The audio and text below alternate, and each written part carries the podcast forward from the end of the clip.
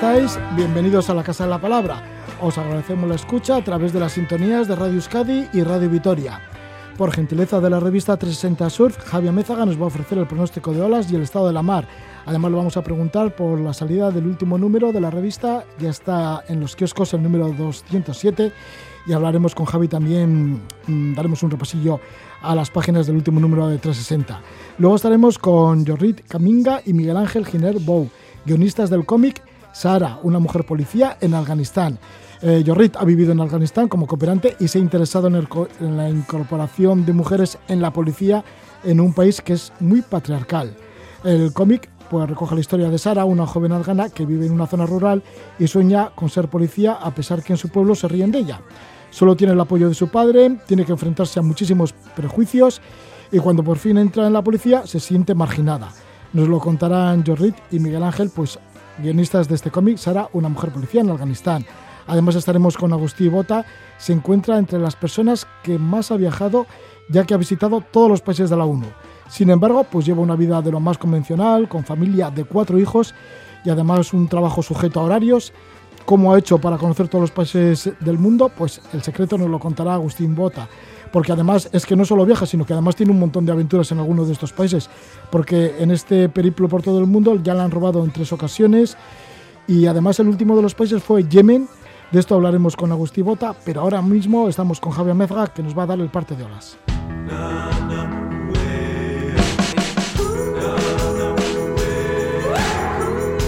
Sobre el acantilado, avistamiento marino, barcos, velas y surf.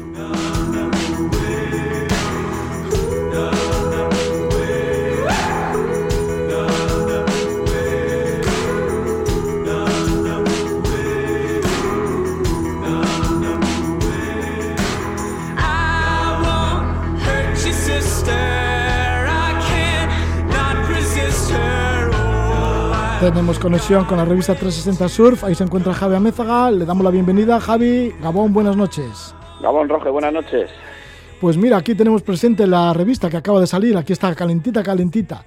Ya estará, Claro que sí. supongo, en todos los kioscos, ¿no? Sí, sí, ha salido ya, están los kioscos ya, sí. Sí, bueno, pues si quieres hablamos un poquito de algunos de los artículos, porque entre ellos está las islas de Mentawai en Indonesia. Sí, bueno, de la isla Mentawai hay un, hay un reportaje eh, muy bonito que precisamente eh, los surfistas que fueron eh, justo les pilló en el confinamiento. cuando entró el confinamiento se quedaron ahí como aislados en una isla que se llama Pulau Masokut, que es una isla muy remota dentro del, archipiélago de Mentawai, sin, sin luz, sin internet, sin, vamos, en un sitio que no había ni, ni neveras, ni sin, sin corriente eléctrica, pero, pero con unas olas fabulosas y hicieron un reportaje muy bonito, muy, muy visual que, que aparece, que aparece en este número. Sí, porque además el fotógrafo es magnífico, que es Íñigo Graset, de Vitoria Gasteiz. Diego Graset es el que ha hecho el, el reportaje. Sí, que suele ir todos los años ahí a Mentawai y esta vez, pues claro, con el confinamiento y la pandemia mundial, pues se encontró atrapado en la isla y estuvo ahí varios meses sobreviviendo. Y, Y- pudieron disfrutar, la verdad, de unas, de unas olas fabulosas que, que cada vez se están poniendo más caro y más difícil. Sí, mira, y en portada aparece una chica de Tenerife, una buena surfista, que es Laura Coviella. Laura Coviella. Bueno, esta chica, esta canaria, eh, es una de las mayores promesas que hay del, de, de Big Surf. Eh, es una modalidad que hasta ahora, pues bueno, pues ha estado bastante restringida prácticamente solo a, la- a- a los chicos y ahora ya las, las chicas también se están empezando a entrenar y están em- empezando a meterse también eh, bueno ya sí desde luego ya hay unas cuantas a nivel a nivel internacional pero pero todavía pocas. Y, y bueno ya a nivel nacional y local pues bueno ya es, está se está expandiendo cada vez más y, Laura Laura es una de las de las chavalas que que más que más promete y es la que aparece también en la en la portada. Se puede ver la portada con una ala- bajando una ala gigante ahí en, en Lanzarote y, bueno, pues hemos hecho una, una pequeña entrevista. Sí, también aparecen bastantes olas de la costa marroquí. Lo tituláis Uba al Safar. Uba al Safar. Eh, sí, bueno, no nos han dicho exactamente cuál es el, lugar exacto. Yo creo que es, es, una ola que yo creo que es bastante bastante conocida, porque es una ola potentísima, una derecha muy larga, muy hueca, y hasta allí se marcharon pues el canario Yael Peña y, y el, el, vasco de aquí, la Playa de la Arena, Lander Sánchez, eh, junto con el fotógrafo Alex Postigo y nos han mandado un reportaje muy visual de su estancia que han, han regresado hace, hace poco tiempo. Han estado allí, han pasado eh, una buena una larga temporada en invierno y les ha cuadrado un, un suel muy muy bueno. También nombráis un libro que acaba de aparecer de David Moreau que lleva el título de Un aplauso para el astronauta. Un aplauso para el astronauta.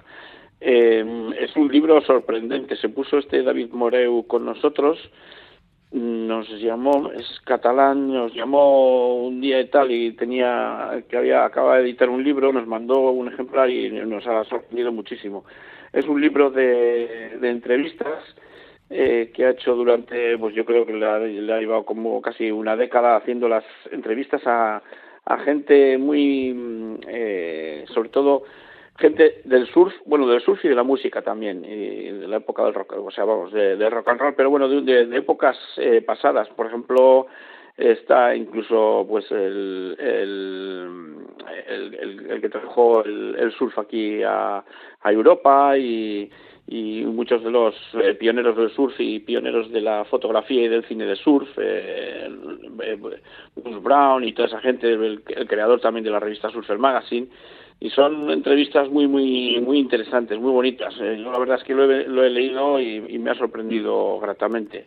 Sí, el que trajo... muy interesante, entonces pues hemos, hemos, metido ahí una paginita en la revista. Sí. sí, sí, el que trajo el surf a Europa fue Peter Birtel, ¿no? que lo trajo a Biarritz.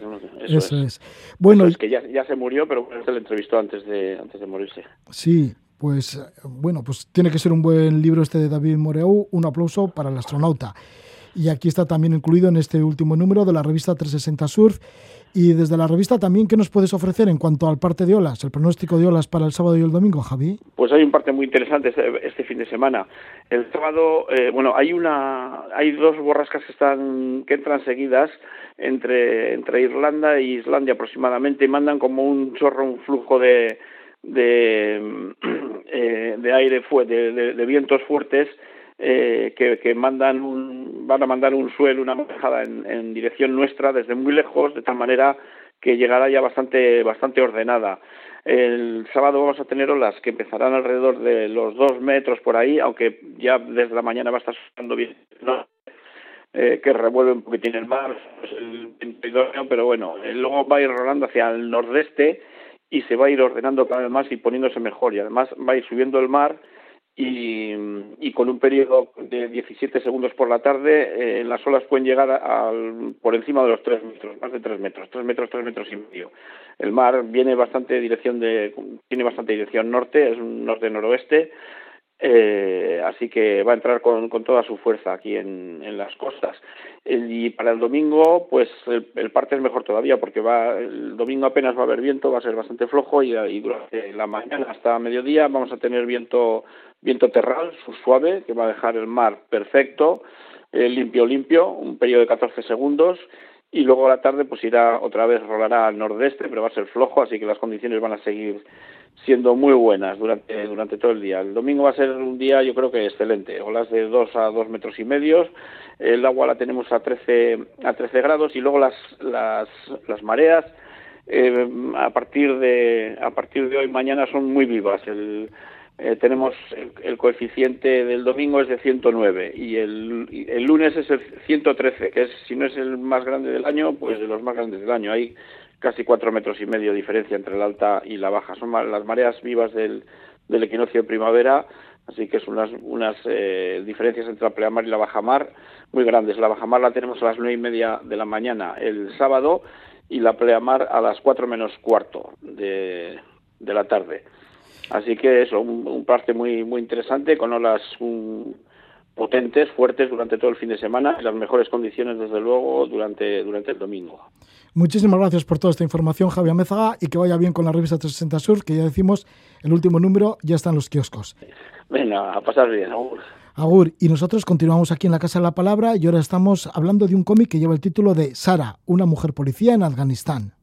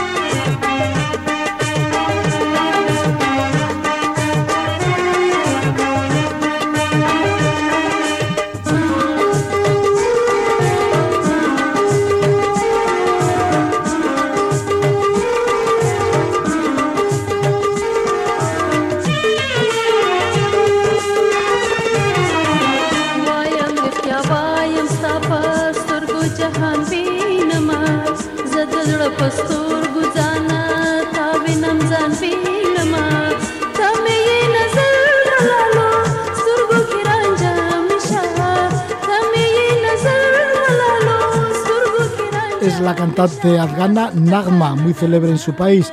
Vamos a irnos hacia Afganistán a través de un cómic que lleva el título de Sara, una mujer policía en Afganistán. Es un cómic que lanza la ONG Hosman. Los autores del guion son Jorrit Kaminanga, que es holandés, residente en Valencia, trabaja para Hosman o trabajaba para Hosman en Afganistán, país que conoce desde el año 2005. Incluso vivió dos años en Kabul.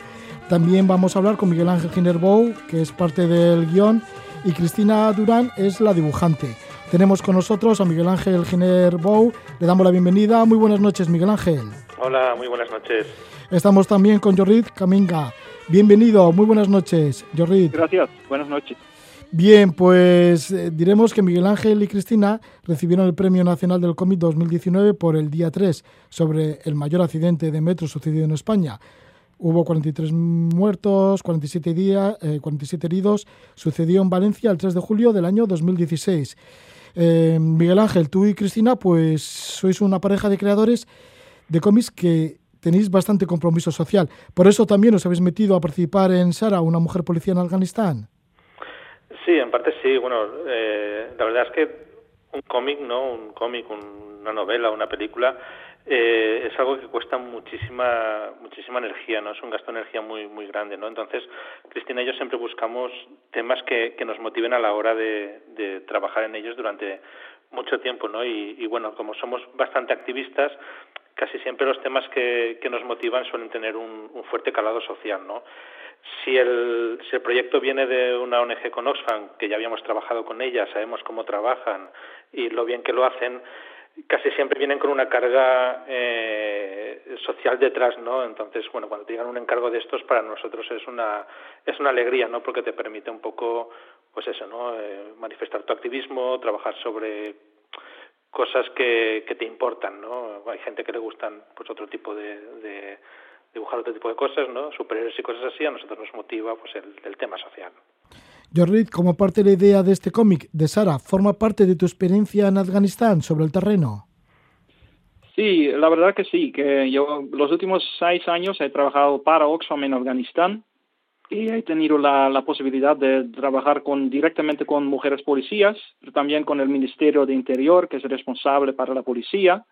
Entonces, eh, he tenido la, la, la, oportunidad única de escuchar ¿no? a muchas mujeres dentro de la policía que, siempre cuentan historias ¿no? que, con un doble filo, ¿no? Se puede decir que por un lado es fantástico que, que ahora sí pueden trabajar con la policía, pero por otro lado realmente es como de tristeza, ¿no? Porque todavía sufren mucha discriminación, eh, intolerancia, tanto desde la sociedad eh, como dentro del cuerpo mismo de la policía, ¿no? Entonces, eh, yo he eh, redactado varios informes sobre, informes sobre este tema en los últimos años pero claro, en algún momento con el progreso que va tan lento, ¿no? Y que la situación de las mujeres que realmente no está mejorando y se puede decir incluso que está empeorando, es muy difícil lanzar otro informe para decir más o menos lo mismo, ¿no? Entonces, en ese sentido he pensado, ahora tengo tantas eh, ¿no? Eh, historias de mujeres reales ahora en la cabeza y, cómo, cómo, puedo realmente contar esta historia de una forma nueva, innovadora. Entonces, por, por ahí surgió la idea de contactar a, Cristina y Miguel Ángel. Tenía eh, la suerte de que yo creo que yo contacté eh, con ellos la primera vez dos semanas antes de ganaron el premio nacional. Entonces, tal vez era una, una suerte, pero sí, ha sido un proceso fantástico trabajar con ellos. Miguel Ángel, ya habéis contado con mucha documentación, esa documentación que la habrá traído Jorrit desde el lugar de los hechos, desde el mismo Afganistán. Sí, sí, claro, eh, este tipo de, historias tienen que ser lo más eh, verosimilitudes posible, ¿no? Entonces, claro, necesitamos muchísimo material y lo primero que le dijimos a, a Jorrit, que bueno, que tampoco hacía falta decírselo porque ya lo sabía, era que nos proveyera de, de fotografía, vídeos y de que todo lo que pudiera eh, traer desde, desde allí, ¿no? Eh, él iba a viajar y le dijimos, bueno, pues aprovecha el viaje que vas a hacer ahora y, y traernos un arsenal de, de, documentación, ¿no? Y eso es lo que hizo, ¿no? Nos trajo muchísimo material que nos ha venido, pues, de maravilla, ¿no? Porque, bueno, los, los uniformes tienen que ser los de allí, los coches, la forma de vestir, el ambiente, etcétera.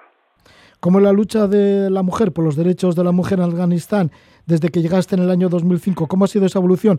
Porque has comentado antes, Jorrit, que incluso ahora igual es peor que antes.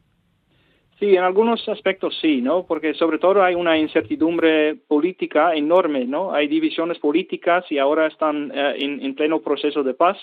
Después de ¿no? 18 años de presencia internacional, básicamente, ¿no? Por primera vez hay más o menos un proceso político Em, pero es problemático también para eh, la igualdad de género porque justamente no se trata de un proceso político con los talibanes eh, entre el eh, gobierno afgano y los talibanes.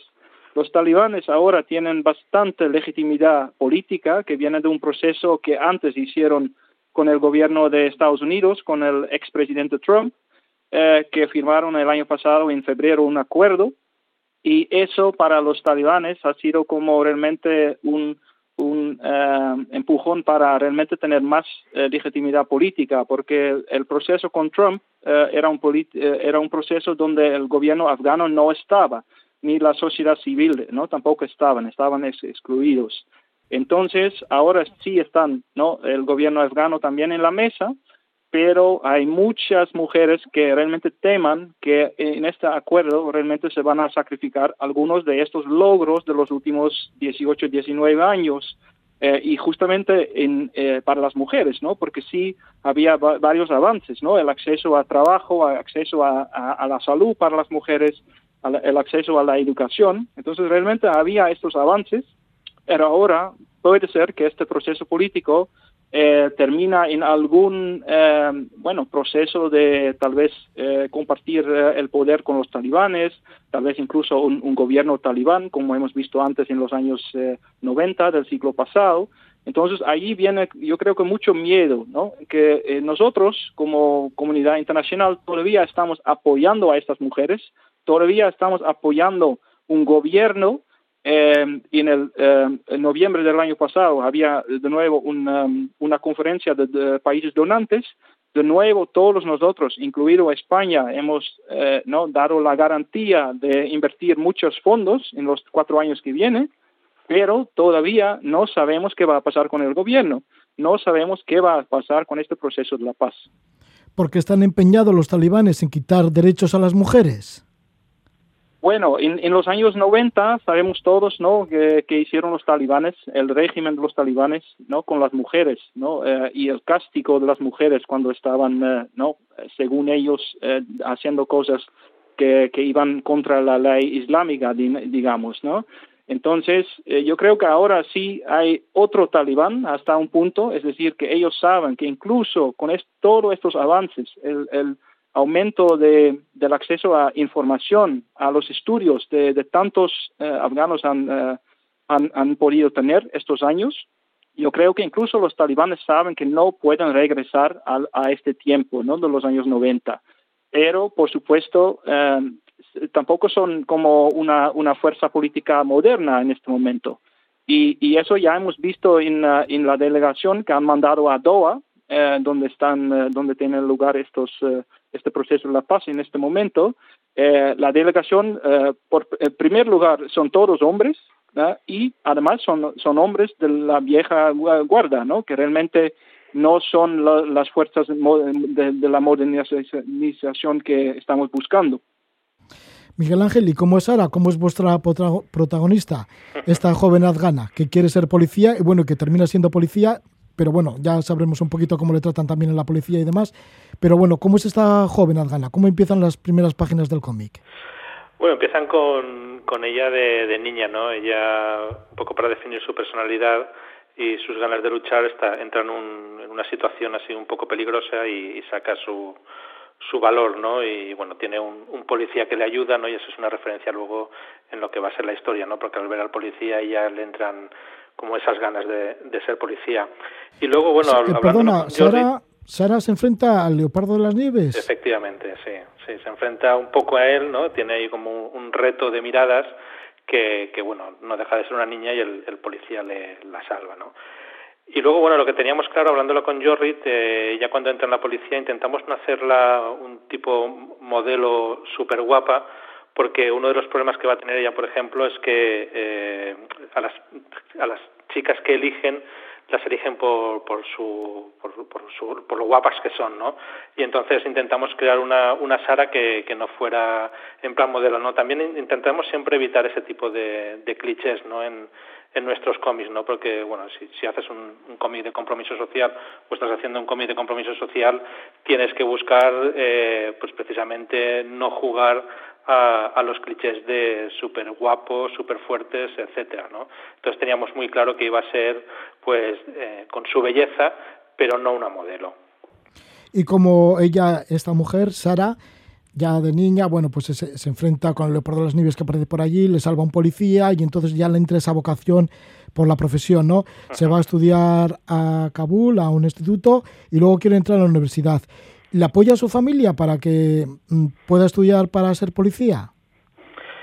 Bueno, la familia no. La familia en un principio eh, siente, le, le, invitan a que estudie otro tipo de cosas más adecuadas para la mujer, ¿no? Como puede ser profesora o, o como puede ser enfermera, ¿no?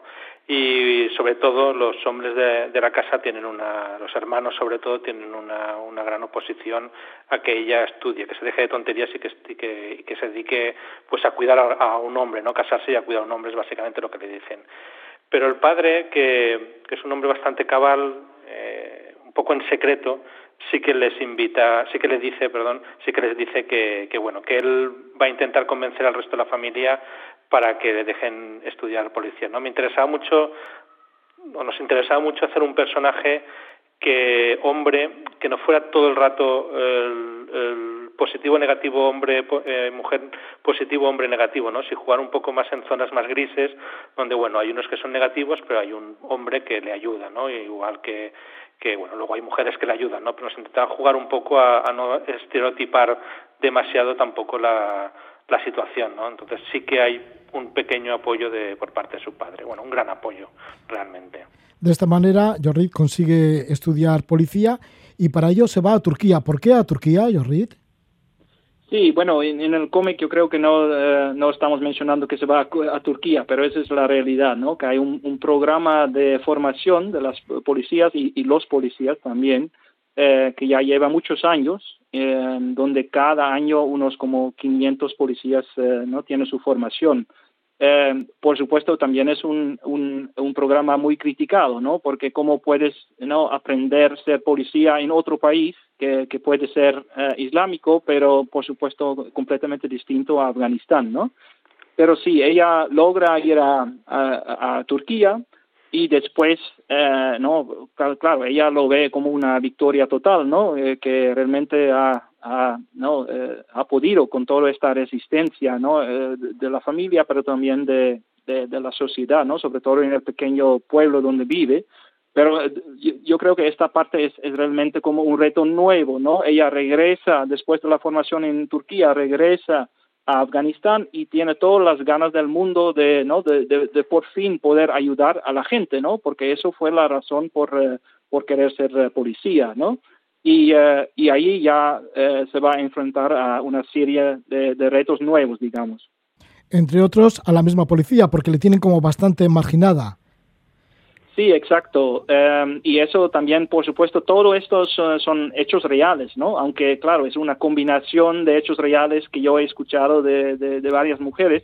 Y yo creo que eh, incluso el cómic es, es bastante suave, ¿no? Cuando hablamos de la resistencia y de los obstáculos, porque no hay una, una serie de abusos también que ni siquiera hemos entrado demasiado, ¿no? Porque queríamos hacer un balance, ¿no? Tampoco pintar eh, toda la policía o todo el Ministerio de Interior como muy negativo, eh, pero tampoco queríamos esconder la, realidad, ¿no? Entonces, la verdad es que cuando ya empieza a trabajar en Kabul, en la capital, en, el cuerpo de la policía, eh, está básicamente como muchas mujeres policías están marginalizadas, ¿no? Lo, ponen en un rincón y solo hacen o hacen nada, como por ejemplo solo ¿no?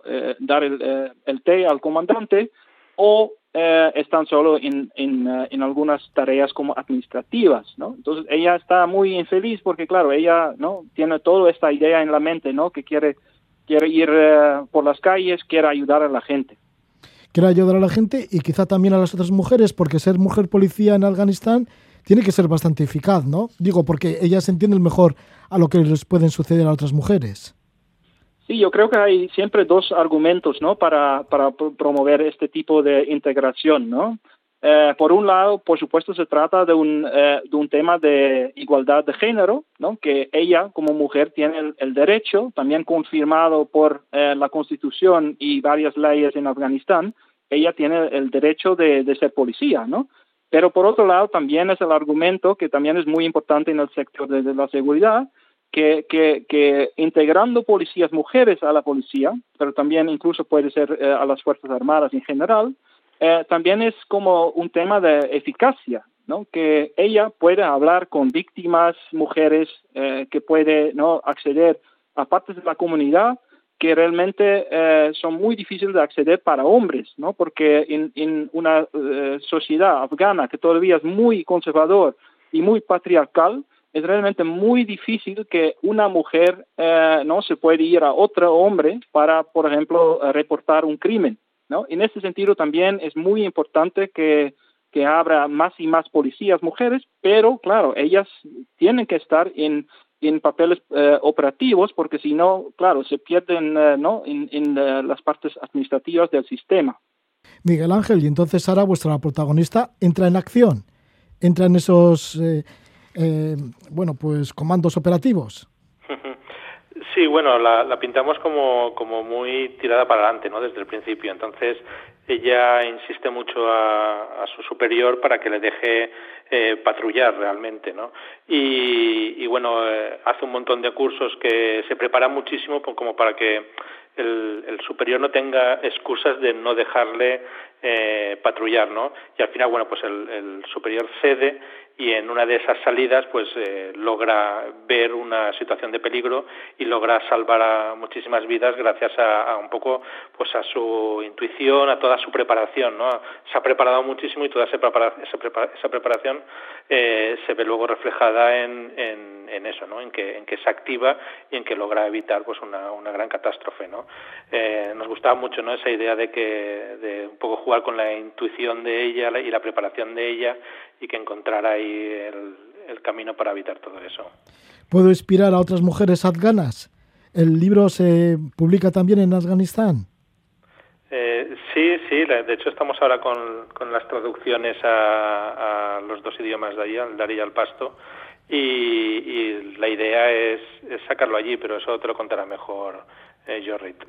Sí, Sí, la verdad que, ¿no? que por supuesto es otro reto para nosotros, ¿no? que, que la idea del cómic em, y, y como lo hemos hecho en, primero en, en, español y en inglés, eh, por supuesto es, es muy bonito, etcétera, ¿no? Pero el, verdadero reto es que realmente sirve para el contexto, ¿no? Porque tampoco hemos hecho este cómic eh, solo para el mercado internacional, digamos, ¿no?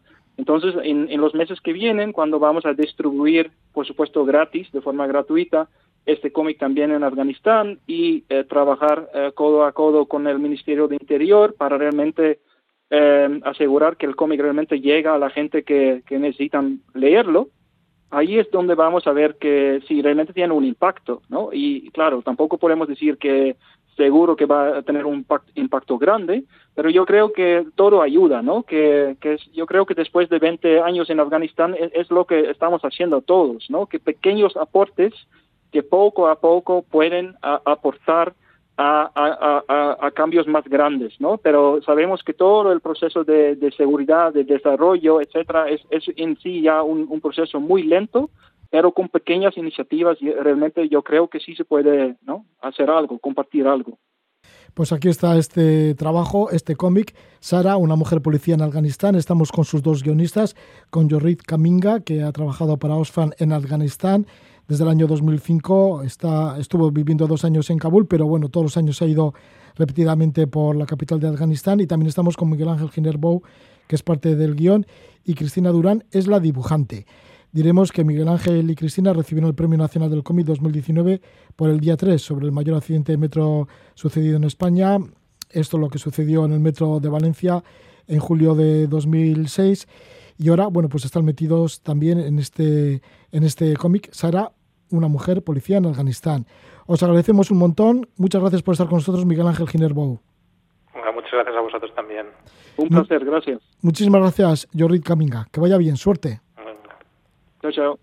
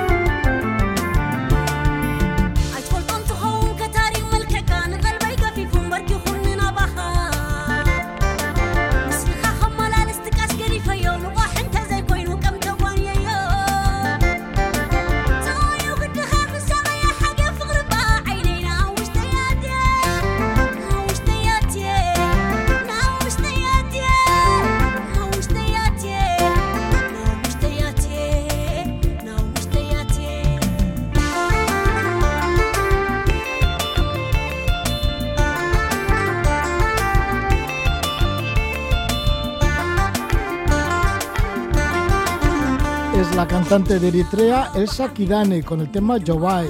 Y estamos con una persona que ha estado en países difíciles de entrar, como Eritrea, como Libia, como Arabia Saudita, como Angola, como Guinea Ecuatorial, como Afganistán, Yemen. El último país que ha visitado ha sido Yemen y con esto ha completado todos los países de la Tierra o todos los países de la ONU, que, que vienen a ser 193, más dos que tienen estatus especial, como Vaticano y Palestina, y además conoce otros países que no son reconocidos. Le falta de todos ellos, de los no reconocidos, Osetia del Sur. Esta persona tan viajada es Agustí Bota. Agustí Bota, que es nacido en Casa de la Selva, en Girona, es ejecutivo de una empresa del mundo de los seguros, es licenciado en Derecho, tiene una familia convencional, trabaja, Además la familia es numerosa porque tiene cuatro hijos y así y todo encuentra algún hueco para hacer viajes. Y es que está viajando desde que tenía 18 años, cuando fue con un grupo de amigos en coche a conocer los países de Europa que estaban en la órbita de la Unión Soviética. Desde entonces hasta ahora no ha parado y ha conseguido tener pues todos los países de la Tierra.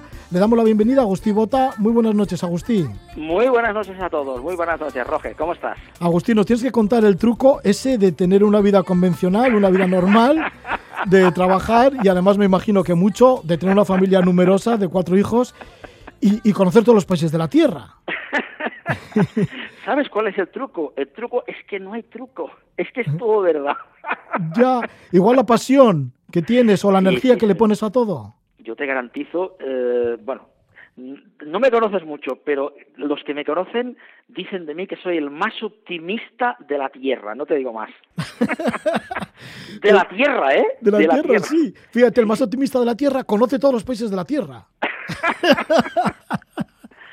Esto se hace visitar todos los países solo lo puede hacer un inconsciente o un loco. Prefiero pensar que yo soy un inconsciente. O un optimista, ¿no?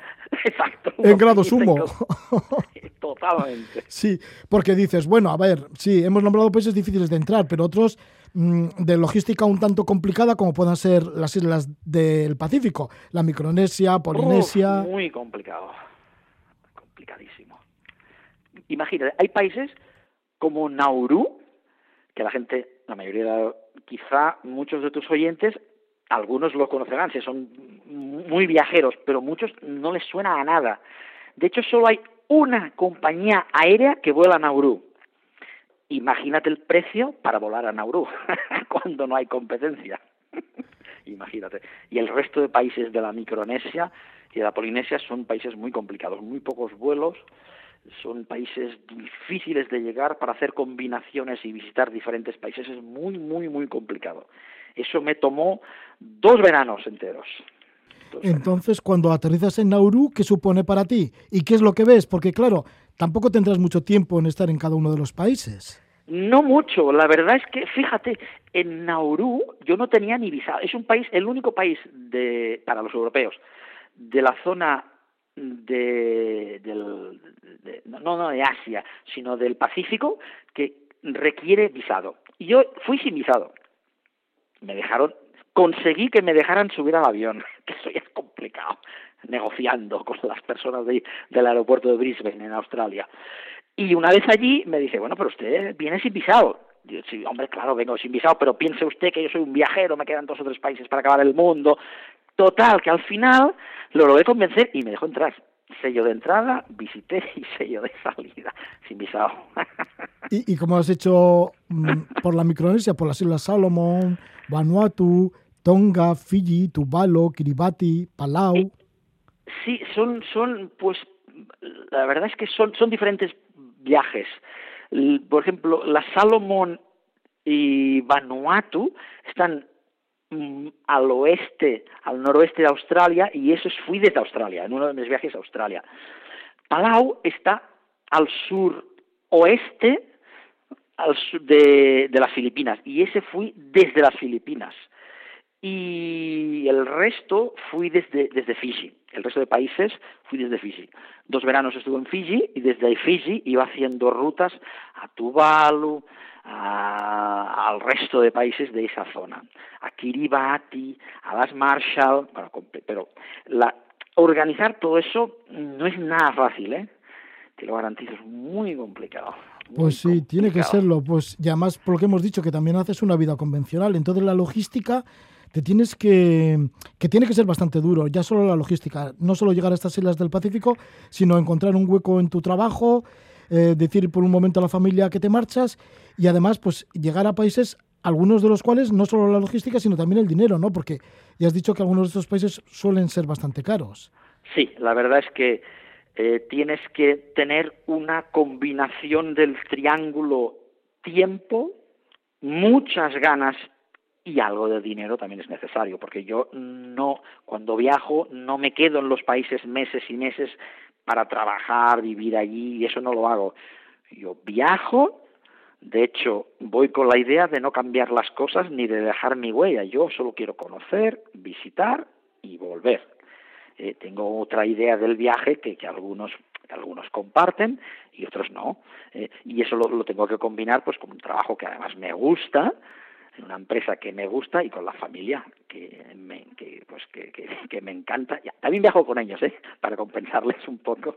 Sí, bueno, ¿y cómo te arriesgas? Sí, porque, bueno, sí que viajas con ellos, con la familia, pero generalmente estos viajes sí que los haces en solo, solo, ¿no? Y cuando vas a algún país así que es difícil, por ejemplo, Libia o Yemen, que ha sido el último que está en guerra, o Irak, ¿cómo te lo planteas? Dices, bueno, pues mira, tengo oportunidad de ir, de ir a Irak y allí me voy, que pase lo que pase. Sí, sí, sí, sí, sí. Yo, yo, que la realidad nunca es exactamente igual como nos la explican. Eso te lo garantizo. Es tanto así que uno de los sitios en donde has, has sido acogido con mayor amabilidad fue justamente ahí en Irak, en el Kurdistán iraquí. Y sin embargo, has tenido tres atracos en tus viajes por el mundo y uno de ellos fue en Washington, no muy lejos de la Casa Blanca. Efectivamente, fíjate. Fíjate lo que es curioso el mundo. En Irak me acogieron como uno más, una persona en el aeropuerto ve a un occidental, en este caso yo, y dice, este tío, ¿qué hace aquí? ¿A dónde va? Me pregunta, no te diré que nos hicimos amigos, pero tuvimos buena onda. La persona hablaba buen inglés, mejor que el mío, de hecho, me acogió en su casa, me dio un teléfono, me dio dinero, me dio referencias, bueno, estuve, no gasté prácticamente ni un dólar. Y en cambio, en la avenida Pensilvania de Washington, pues me atracaron con una pistola en ristre. ¿Esto fue cuando a primeras horas de la mañana hacías footing? ¿Estabas corriendo? Exacto, exacto. exacto, también vaya idea de hacer yo footing por la avenida Pensilvania, que yo pensé, pues aquí estaba lleno de policías y no pasa nada. Pues no había policías y había un señor que amablemente me sacó la pistola y me pidió la cartera. Y yo iba en footing y con la cartera. Es que hay que ser tonto también, ¿eh? Ya me lo reconozco, ¿eh? Pero siempre llevo el pasaporte y el dinero conmigo, no nunca lo dejo en los hoteles. Parece ser que negociaste además con el atracador. Para que no te robaran todo lo que tenías. Pues en ese momento me dice, give me the money, dame el dinero.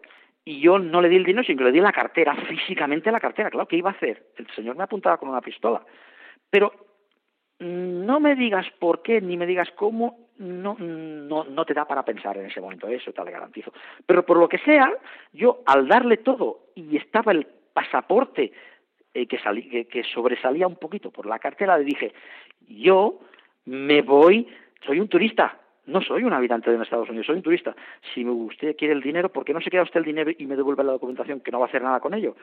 Y al señor le pareció razonablemente bien, y no te diré que nos hicimos amigos, eso no, eh, pero me devolvió el dinero y se fue por donde y yo me quedé allí unos minutos pues un poco un poco muerto no y luego ya reaccioné me fui al hotel y, presenté la denuncia todo esto pero me dijeron bueno si, si le ha robado solo el dinero qué vamos a hacer es curioso que también te robaron en otra ciudad que parece ser que no pueden robarte, como es Ginebra, en Suiza. Pero bueno, te lo hicieron y además ayer andabas con muletas porque venías de Indonesia de subir algún, algún monte y te rompiste un fémur.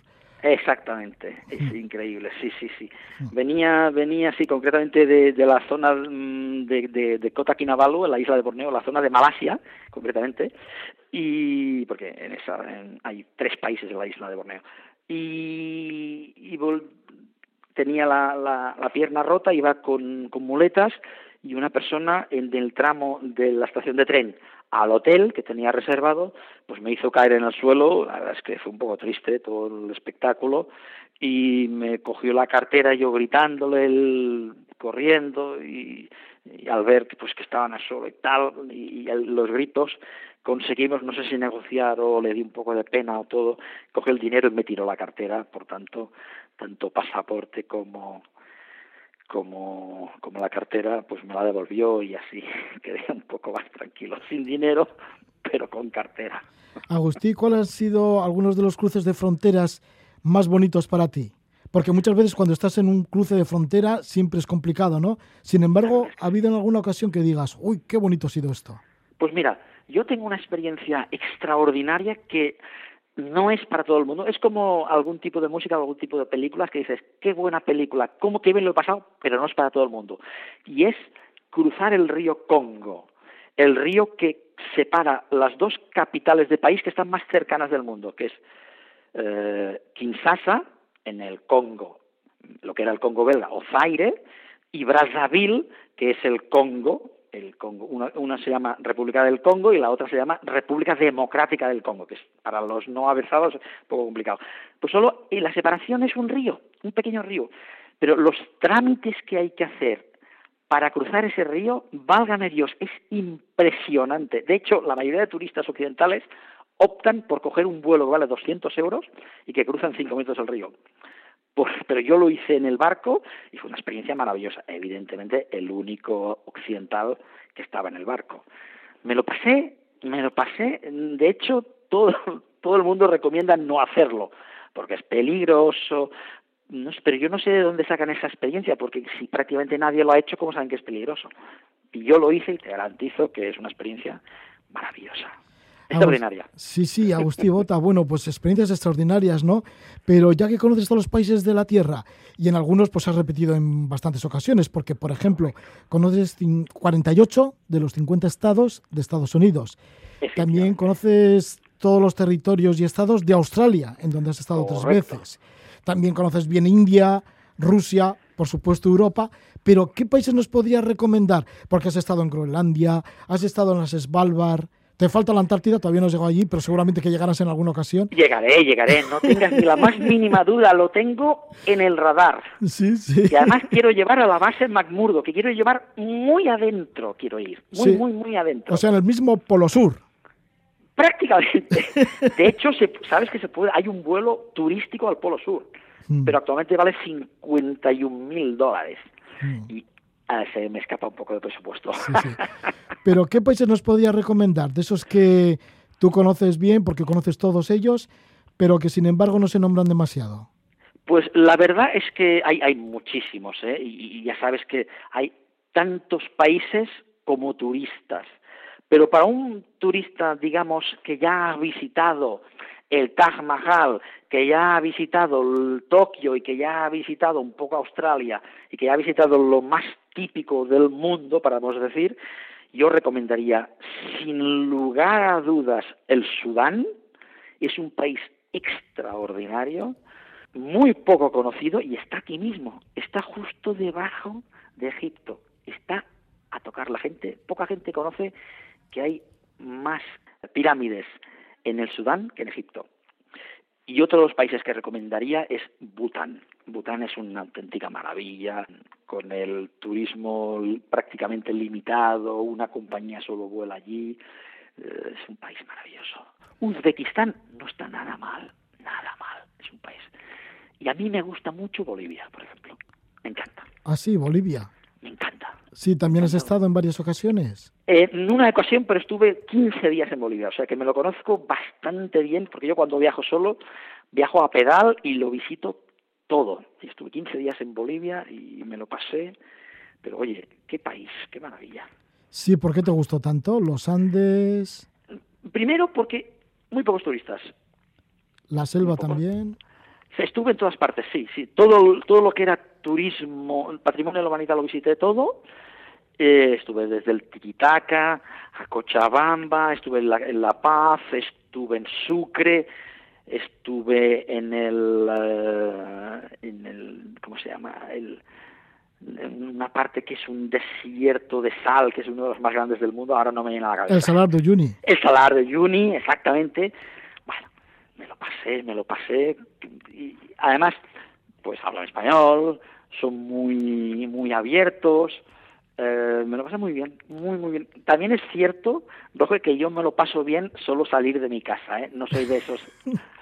Yo salgo a 20 kilómetros y ya me gusta. No soy complicado en eso. Me encanta todo. Estoy en el aeropuerto y ya estoy disfrutando. En el de ida, ¿eh? Y ya estoy disfrutando. Cuando vuelves a casa, ¿qué sucede?